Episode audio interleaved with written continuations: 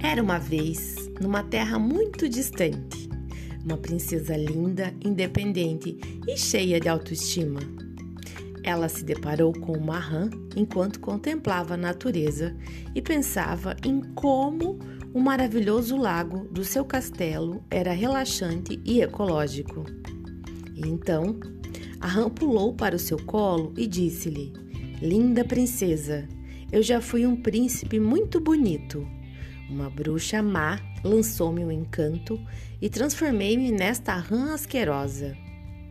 Um beijo teu, no entanto, há de me transformar de novo num belo príncipe e poderemos casar, construir lar feliz no seu lindo castelo. A sua mãe poderia vir morar conosco e você poderia preparar o meu jantar, lavar as minhas roupas, criar os nossos filhos e seríamos felizes para sempre. Naquela noite, enquanto saboreava pernas de rã saltê, acompanhadas de um cremoso molho acebolado e um finíssimo vinho branco, a princesa sorria, pensando consigo mesma. Eu, hein? Nem morta!